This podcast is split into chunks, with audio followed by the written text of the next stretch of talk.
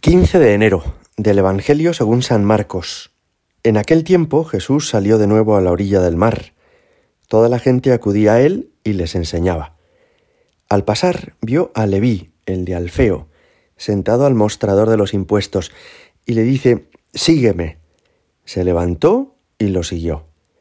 Sucedió que mientras estaba él sentado a la mesa en casa de Leví, muchos publicanos y pecadores se sentaban con Jesús y sus discípulos, pues eran ya muchos los que lo seguían. Los escribas de los fariseos, al ver que comía con pecadores y publicanos, decían a sus discípulos, ¿Por qué come con publicanos y pecadores? Jesús lo oyó y les dijo, No necesitan médico los sanos, sino los enfermos. No he venido a llamar a justos, sino a pecadores. Palabra del Señor.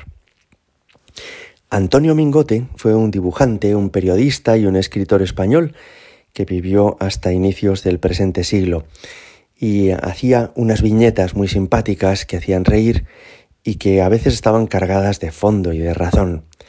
Y recuerdo una en la que había tres personas mayores conversando entre ellas y entonces una señora le dice a la otra, no, esto de la libertad de conciencia que ha dicho el concilio es sólo para tranquilizar a los modernos, porque al cielo, lo que se dice al cielo, iremos los de siempre, decía.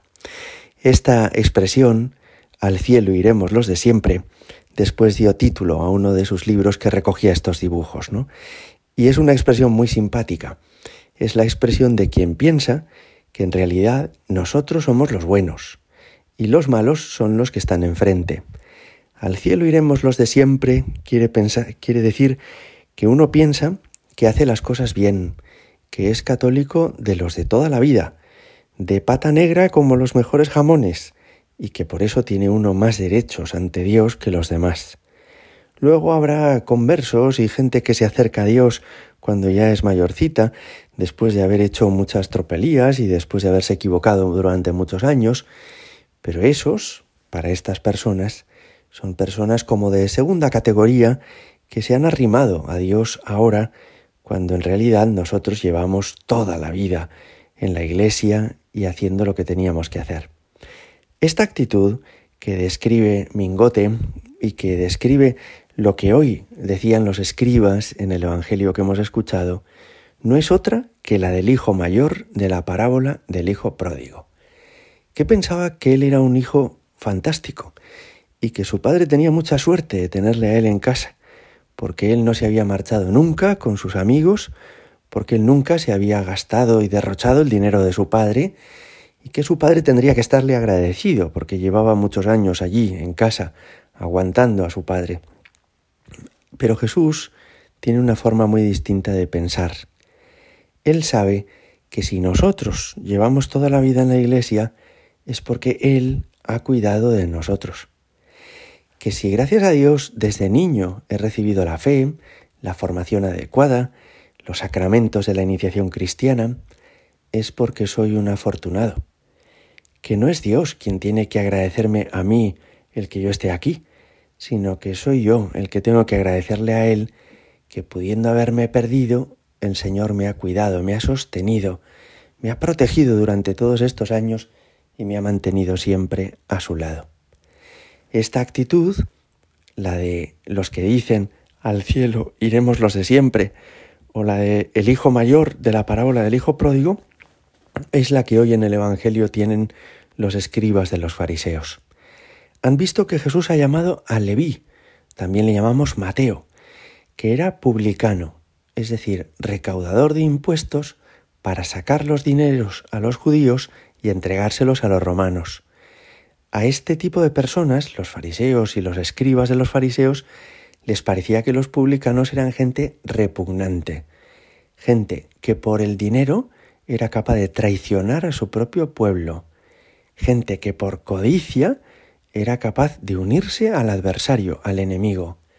Y por eso les extraña que Jesús se junte con ese tipo de gente, que Jesús se mezcle con gente que les parece repugnante. En el fondo, tienen una idea de Dios y una idea de sí mismos muy confundida.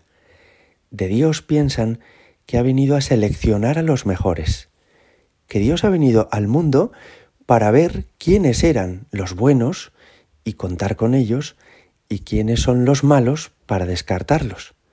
Pero Jesús les deja muy claro, no he venido a buscar a los justos, sino a los pecadores. No necesitan de médico los sanos, sino los enfermos. Dios tiene misericordia. No vino al mundo buscando a los mejores, porque en realidad los mejores, que son los santos, lo son porque Él les sostiene. Luego, no tienen demasiado mérito los que son muy buenos, simplemente que se han acercado a quien es la fuente de toda santidad. Pero además tienen una idea equivocada de sí mismos estos escribas de los fariseos, porque piensan que son justos, piensan que son santos, piensan que los demás les deberían mirar con más respeto y admiración, porque han conseguido llegar a la meta de la vida virtuosa, a la santidad. Qué equivocados estaban. Y Jesús, con mansedumbre y con humildad, les corrige. No les dice, soberbios, qué asco me dais. No, no, sino que con sencillez les dice esto. No necesitan médico los sanos, sino los enfermos. Es decir, yo he venido como médico, les da a entender Jesús, no como seleccionador. y es verdad que hay personas que están enfermas. Mírales con respeto y con compasión, porque quien está enfermo necesita ayuda, no necesita que nadie le juzgue. Vamos hoy a pedirle al Señor que nos conceda la humildad que quiere Jesús que tengamos y al mismo tiempo que entendamos que si vamos avanzando en la vida espiritual es solo gracias a Dios. Gloria al Padre y al Hijo y al Espíritu Santo, como era en el principio, ahora y siempre y por los siglos de los siglos. Amén.